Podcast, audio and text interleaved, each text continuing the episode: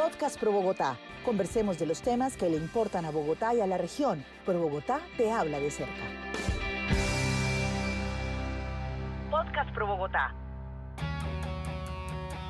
Un saludo muy especial para todas las personas que siempre nos acompañan en estos podcasts de Pro Bogotá, porque Pro Bogotá te habla de cerca, te habla del oído, te habla de esas cosas que nos interesan a todos. Y hoy precisamente vamos a hablar del dólar. ¿Qué pasa con ese precio tan alto del dólar en nuestro país? ¿Qué consecuencias tiene esto tanto para la economía general, para la macroeconomía, como para el bolsillo de todos los colombianos, para el bolsillo de nosotros que vamos a hacer mercado, que vamos a poner transporte público, en fin, es un tema que nos importa a todos y para eso tenemos como invitado a Jesús Dulce. Él es el director de Futuro del Empleo y Desarrollo de aquí de Pro Bogotá. Jesús, gracias por estar con nosotros.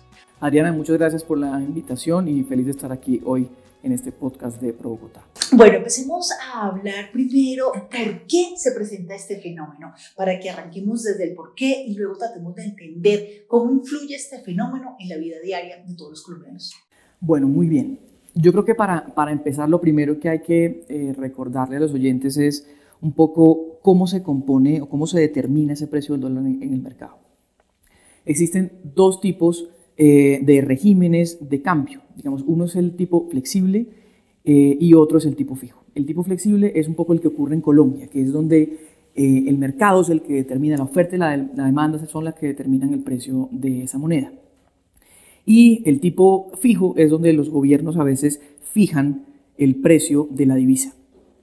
En Colombia, como lo venía diciendo, pues tenemos un régimen flexible eh, y en ese sentido, eh, pues es importante tener en cuenta también las condiciones de la dinámica global que han venido, ha venido ocurriendo pues en los meses recientes o durante el año 2022.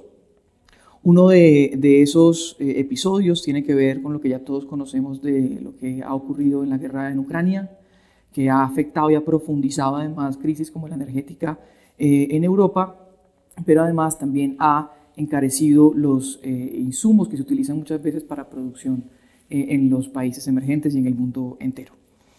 Otro factor es el anuncio que hizo el Fondo Monetario Internacional sobre que el 25% de los países del mundo entrarían en una recesión económica. Y otro dato eh, eh, que, ha podido incidir también en esa subida eh, estrepitosa del dólar tiene que ver también con la inflación o el aumento de la inflación en los Estados Unidos. eso, eso ha hecho también que haya un impacto en la subida de las tasas de interés que ha propuesto la Fed en Estados Unidos y por lo tanto pues ha, ha habido una, una migración, una fuga de capitales hacia ese país por el interés que representa la subida de las tasas de interés, valga la redundancia, eh, impuestas por, por, la Fed y por otro lado porque eso representa también un aumento en las tasas de retorno de, los bonos del tesoro. Entonces eso hace que esos capitales que están en otros países, sobre todo en los emergentes, pues busquen eh, refugiarse. Recordemos que el dólar es un activo refugio. las personas buscan refugiarse en una moneda que sea mucho más estable y que no se vea afectada cuando haya este tipo de escenarios económicos globales como el que estamos pasando. Claro que sí, ese es todo el contexto internacional que sin duda también ha afectado a muchos países de Latinoamérica y a muchos países del mundo, pero también hay un contexto nacional de lo que está pasando en nuestro país. Ese contexto, ¿cómo lo podríamos analizar y si en realidad ha tenido una incidencia directa en la subida del dólar? Sí, em, digamos que esto ha tenido mucha polémica, tal vez en las redes sociales en Colombia, eh, y, y, un poco eso denota también la polarización y la falta de información que existe también a veces en el país referente a estos temas, pero sin lugar a dudas, y, así lo han reconocido algunos expertos analistas también en temas económicos y monetarios y algunos medios de comunicación, los anuncios que ha dado algunos miembros del gobierno, incluyendo al señor presidente de la República recientemente, ha tenido un impacto eh, negativo eh, en, esa, en, esa, eh, en ese cambio, digamos, en la, en la moneda entre el peso colombiano y el dólar. Uno, por ejemplo, tuvo que ver, y lo, detalló en su momento la silla vacía, con el anuncio eh, o el tuit que puso el presidente Petro el 5 de octubre eh, sobre el, trino que puso contra el Banco de la República. Eso tuvo un impacto al día siguiente inmediato en, cuanto a la caída eh, del, precio del dólar frente al peso colombiano.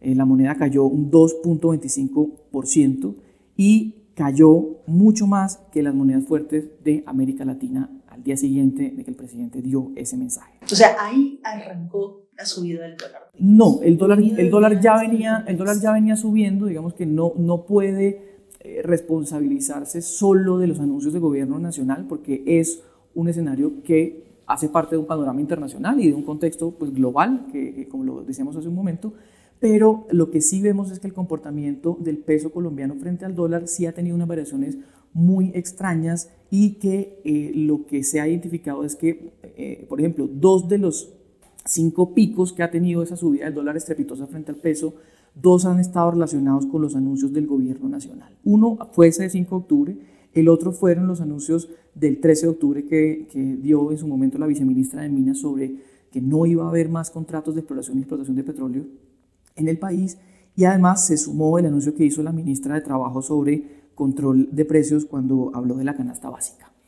Eso al día siguiente también disparó la moneda eh, eh, y pues hay que tener en cuenta que, estos anuncios tienen un impacto en la, en la percepción que tiene la inversión en el país y por lo tanto va a afectar necesariamente eh, el, el cambio que tiene el peso frente al dólar. ¿De qué manera, además de esas decisiones que toma el Banco de la República, se pudiera llegar a generar un equilibrio para que no sean tan grandes esas subidas eh, momentáneas que pueda tener el dólar? Yo creo que en este momento, eh, por el panorama internacional, es difícil mantener eh, una estabilidad en el precio de la moneda. Sin embargo, sí es importante que el gobierno nacional sea mucho más consciente de los mensajes que da para estabilizar y tranquilizar un poco la inversión que existe en el país.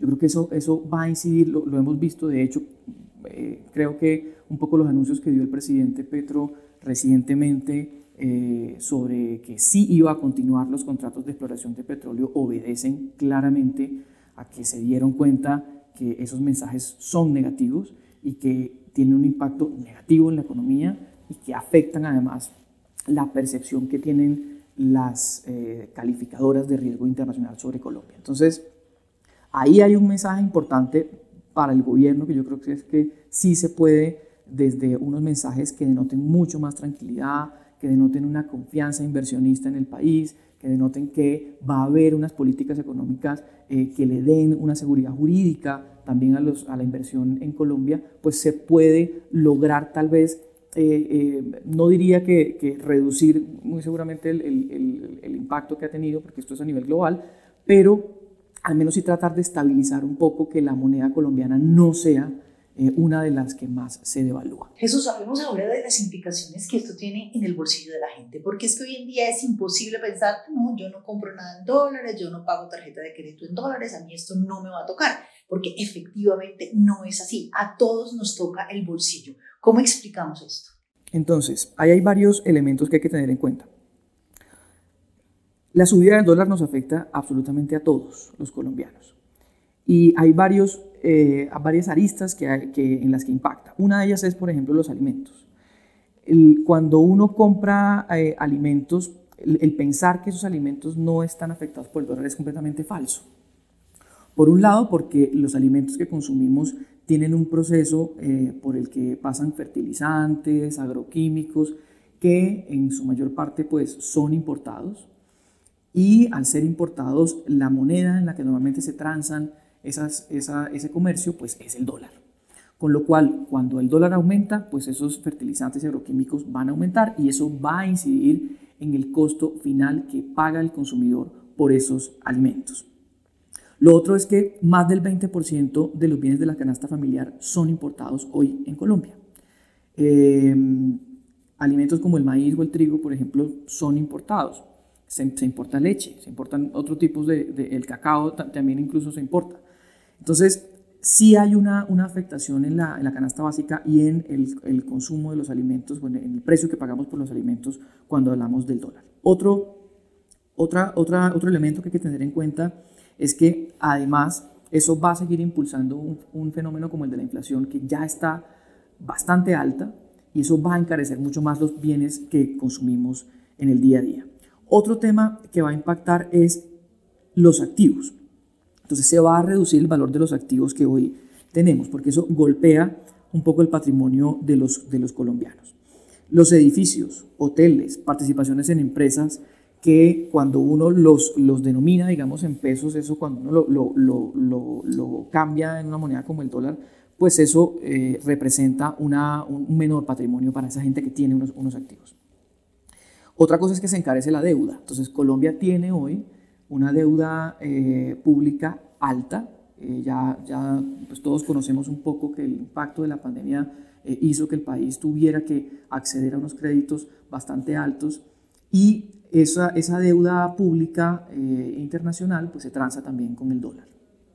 Al encarecerse la moneda, pues eso hace que el país aumente su deuda y por lo tanto la sostenibilidad fiscal de la, del, del, país, de la nación colombiana, pues se vea en riesgo también. Entonces ahí también va a haber un impacto obviamente en, en, en lo que todos eh, tenemos pues en el, en el bolsillo de los colombianos.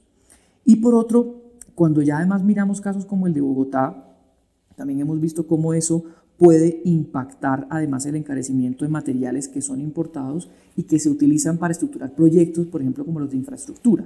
Entonces vimos cómo recientemente el proyecto de licitación del cable, por ejemplo, de, de San Cristóbal se quedó sin oferentes en la licitación, eh, hay una, el, el, se, se, se, empiezan a retrasar obras eh, eh, que valdrá la pena revisar si, por ejemplo, un tema como el del metro o el regiotram se, va, se van a ver... Se pueden ver retrasados por esto, porque pues hay inversionistas que son extranjeros y eh, esto va a impactar también esas inversiones en, en, temas de infraestructura. Entonces, de manera que el aumento del dólar no es un tema aislado, no es una cosa por allá en la nebulosa que, que a los colombianos no nos afecte, eh, nos impacta a todos, eh, desde el más rico hasta el más pobre. Claramente, lo que usted ahora mencionaba del tema de la infraestructura, pues eh, también golpea el tema de la construcción de vivienda, la construcción de vivienda de interés social, de la construcción de, de apartamentos, la gente que está interesada en comprar vivienda hoy, además de que tiene unas tasas de interés pues muy altas, también seguramente va a tener que pagar costos mayores por esas viviendas, incluso también el tema de los medicamentos, que muchos medicamentos son importados. Así es, eh, como lo mencionaba, digamos, estos, el, precio que se paga por esos insumos que muchas veces son importados va a aumentar, esos costos van a aumentar y eso se va a ver trasladado necesariamente al precio que el ciudadano paga por esos bienes y servicios. Eh, por eso lo que preocupa de esto además es que eh, no, no, no es un fenómeno que, se encuentra aislado además en los problemas que tenemos hoy como situación económica.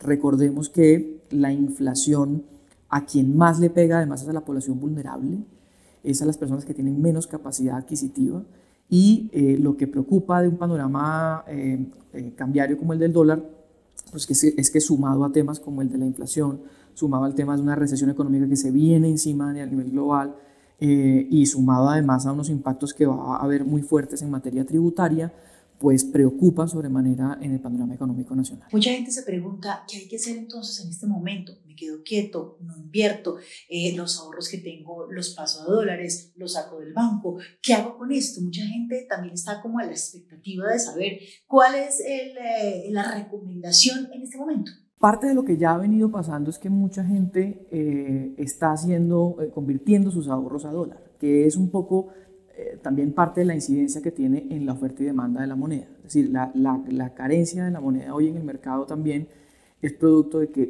las personas empiezan a ahorrar o a cambiar sus ahorros o sus activos en dólares, precisamente porque como es un activo refugio, lo que, lo que buscan es no quedarse eh, con ahorros que, que, estén en una moneda débil como el peso colombiano, sino que lo que hacen es que lo, lo cambian por una moneda, en este caso fuerte como el dólar. Entonces, una, una, una eh, eh, consecuencia, digamos, yo no voy a dar aquí recomendaciones eh, para, para los inversionistas, ni mucho menos, porque me metería de pronto en serios problemas, pero lo que ya viene pasando es que los inversionistas y, las personas, además del común, empiezan a cambiar sus ahorros, a cambiar sus activos, a mirar de pronto dónde pueden mover esos capitales en donde eh, eh, se les reciba con la moneda del, del, del, dólar, porque es la única forma de proteger ese, ese patrimonio. Pues Jesús, muchísimas gracias por explicarnos las implicaciones, las causas, pero también las consecuencias de lo que está pasando con el dólar en Colombia. Muchísimas gracias a ti y espero vernos mucho más seguido en este programa. Claro que sí, lo esperamos también. Muchísimas gracias a todos nuestros oyentes. Recuerden que nos pueden encontrar en Google y en Apple Podcast, también en Spotify y en Deezer. Hasta la próxima oportunidad y muchas gracias.